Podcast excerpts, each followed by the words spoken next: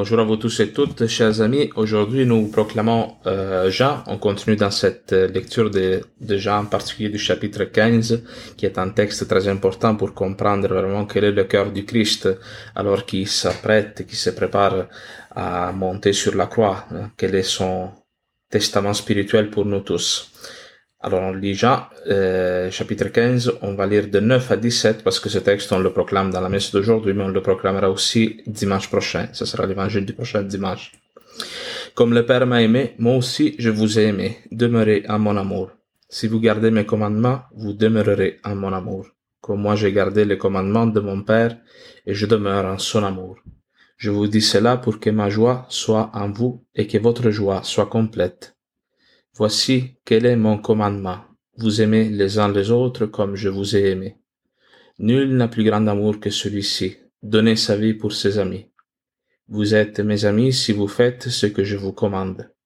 Je ne vous appelle plus serviteur, car le serviteur ne sait pas ce que fait son maître, mais je vous appelle ami, parce que tout ce que j'ai entendu de mon Père, je vous l'ai fait connaître. Ce n'est pas vous qui m'avez choisi, mais c'est moi qui vous ai choisi et vous ai établi, pour que vous alliez et portiez du fruit et que votre fruit demeure, afin que tout ce que vous demanderez au Père en mon nom, il vous le donne.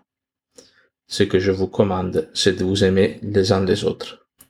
Acclamons la parole de Dieu, louange à toi, Seigneur Jésus. Le texte que nous proclamons aujourd'hui, frères et sœurs, est la continuation euh, du texte de dimanche passé. Dimanche passé, dans ce discours que Jésus fait, il parle de notre relation à lui euh, en la comparant au lien étroit des sarments à la vigne. Il disait, comme les sarments doivent rester accrochés, unis à la vigne pour porter du fruit, nous devons rester accrochés unis au Christ pour produire des œuvres de vie éternelle. Alors cette unité est le sujet encore de ce discours qui continue. Jésus, verset 9, il utilise une image encore plus forte que la vigne et les sarments. Il dit, comme le Père m'a aimé, moi aussi je vous aimais, demeurez à mon amour. Autrement dit, euh, c'est une phrase un peu mystérieuse. Hein? Comment le Père a aimé le Fils? Dieu le Père à l'intérieur de la Trinité a aimé le Fils, probablement on le saura jamais. Hein. Mais ce que le Christ lui-même a révélé, surtout dans l'évangile de Jean, c'est que le Christ, comme on le dit aussi dans le symbole de Nicée Constantinople, a été engendré par le Père, n'a pas été créé. Hein. Le Père qui a transmis sa substance, tout son être au Fils, sans pour autant en être diminué. Et de cela, on en a des traces même dans Marc, dans Marc au chapitre 1, verset 11, lorsque le Christ est baptisé. Il y a la voix du Père qui dit ceci, Tu es mon Fils bien-aimé, en toi j'ai mis toute ma joie. C'est-à-dire, le Père confirme l'autorité de Jésus en disant que le Fils euh, contient, si vous voulez passer mon expression, contiennent la nature même du Père, qui est l'amour. Et c'est de cette manière-là aussi que le Christ veut nous aimer en nous. Alors l'amour du Christ est différent de l'amour humain. Parce que l'amour humain, est, non, bien des fois se manifeste par le sentiment, par les sentiments d'affection, par de l'intérêt envers l'autre, mais l'amour du Christ fait plus que cela. L'amour du Christ crée engendre, génère quelque chose de nouveau en nous. Comme le Père engendre le Fils, ainsi le Fils veut nous engendrer une vie divine nouvelle en nous. Imaginez-vous, c'est cette phrase-là, il faudrait rester en contemplation là-dedans, sachant qu'on ne peut pas tout saisir de ce qui est dit là-dedans, mais euh, c'est une, une, phrase vraiment qui nous invite à la contemplation.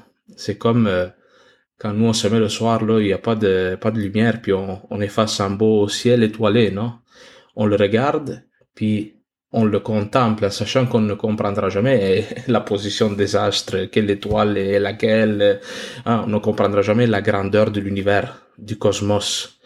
Mais euh, il y a comme en nous une aspiration à, à, participer à cette beauté, à nous unir à cette beauté, à reconnaître que tout fait partie d'un plan d'amour énorme, immense qui vient du Père. Ainsi cette phrase, non, l'amour en nous pour Dieu grandit en contemplant l'amour même que le Christ a pour nous. Même si nous ne pourrons jamais le comprendre, jamais le saisir, peut-être, pas peut-être, sûrement, nous n'aimerons pas comme le Christ aime, parce que comme je viens de le dire, l'amour du Christ est un amour qui produit la vie, mais euh, la vie chrétienne est une inspiration à s'approcher de plus en plus à cet idéal d'amour que le Christ vient euh, inaugurer et qui veut partager avec nous. Ensuite, il y a cette phrase au verset 10, Si vous gardez mes commandements, vous demeurerez en mon amour comme moi j'ai gardé les commandements de mon Père. Alors cette phrase, souvent, on l'interprète mal en pensant que c'est comme une sorte d'exigence face à laquelle le Christ nous met. Mais si on tient compte justement de ce que je viens de dire, de comment le Christ nous aime, alors cette phrase devient plus compréhensible. Tout ce texte qu'on vient de proclamer euh, s'appuie sur un concept de base, c'est-à-dire que l'amour n'est pas une œuvre humaine. Nous, des fois, on a comme cette, cette idée que l'amour est quelque chose que nous devons réaliser nous-mêmes par nos propres forces. Nous aimons parce que, hein, tant de fois, on entend cette phrase un peu volontariste, nous devons choisir d'aimer parce que nous sommes de bonnes personnes, mais l'homme en soi n'a pas l'amour. L'homme, il ne peut aimer que s'il est aimé. Et cela se manifeste d'une manière simple, hein, si vous y pensez, même dans le quotidien. En général, donc, évidemment que je généralise un peu, mais quand quelqu'un il a vécu une enfance très difficile, n'a pas été aimé par ses parents, euh, vécu des expériences dures, non Ça sera difficile pour lui d'aimer, de, s'ouvrir à l'autre, de rendre service, non De se montrer compatissant, si vous voulez. Pourquoi? Parce que on est pauvre, pauvre en amour. Alors cela est vrai dans notre dimension humaine, affective, psychique, mais est vrai encore plus, et beaucoup plus, je dirais, dans notre dimension spirituelle. C'est-à-dire, nous ne pouvons que redonner l'amour que le Christ nous transmet, que le Christ met en nous. Alors, accomplir le commandement n'est pas une exigence pour demeurer dans l'amour du Christ, mais c'est le contraire, c'est l'amour du Christ qui est transmis en nous qui est euh, qui nous, nous, nous propulse, non, nous, nous provoque notre zèle, notre amour et nous rend capable d'accomplir le commandement. Et cela, justement, est le but de la Pentecôte, qu'on vivra dans quelques semaines, c'est-à-dire l'amour du Christ qui se transmet aux apôtres d'une manière très profonde, non? Le Christ, hein, lui aussi, nous, nous engendre cette vie nouvelle comme, un peu comme lui a été engendré par le Père et nous pouvons être divinisés, nous pouvons partir en mission comme les apôtres, qui à partir de ce moment-là verront une vie nouvelle, une vie différente. Une autre expression qui revient souvent dans ce texte, c'est demeurer dans mon amour. Le Christ, il semble parler comme de son amour comme d'une maison, d'un abri, un endroit où on rentre et où on se, on s'abrite, on se repose, on reçoit une forme de consolation. Alors cela était quelque chose qui était très clair pour les saints. Comment nous faisons pour ne pas pécher?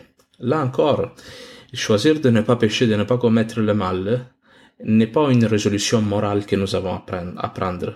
Pas plus que la résolution d'aimer. Le Christ nous invite à, demeurer dans son amour parce que cela est ce qui nous préserve du péché. Demeurer accroché au Christ sans arrêt. Voilà pourquoi cette phrase aussi que Paul dit dans la lettre aux Éphésiens, si je ne me trompe pas, en disant priez sans cesse, en tout temps. Parce que c'est dans la mesure où nous ne nous éloignons pas de l'amour du Christ que nous restons attachés à lui, que nous, euh, comme on le dit aussi dans ce texte, passons de l'être des serviteurs à des amis.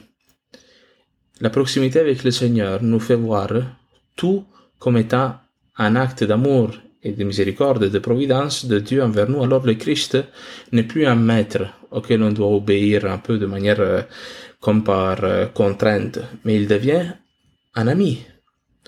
L'amour du Père, quand il est déposé en nous, vient nous montrer la, la divinité, la Trinité, Dieu le Père et le Christ, son Fils, comme étant nos alliés, non pas comme des opposants ou des boss ou des maîtres.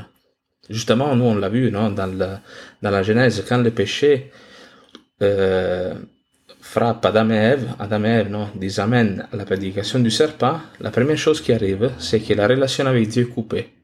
Tout à coup, Dieu n'est plus un ami, n'est plus quelqu'un qui veut leur bien.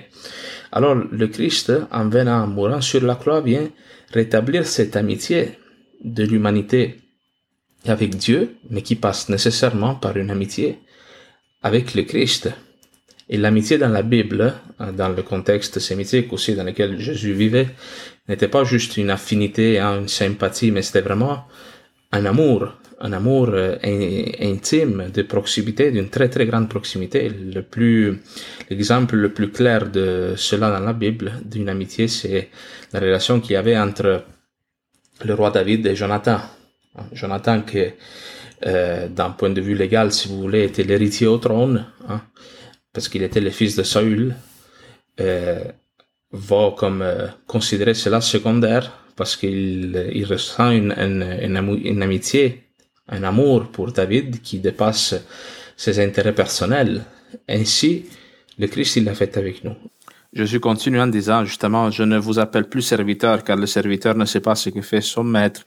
Je vous appelle mes amis car tout ce que j'ai entendu de mon Père, je vous l'ai fait connaître justement, entre deux amis, normalement, il n'y en a pas de secret. Deux amis proches, deux amis intimes, ils euh, se dévoilent tous, ils se révèlent tous l'un à l'autre.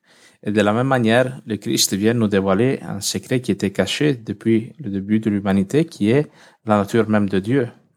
En Jésus-Christ, Dieu se dévoile totalement, il ne garde plus de secret.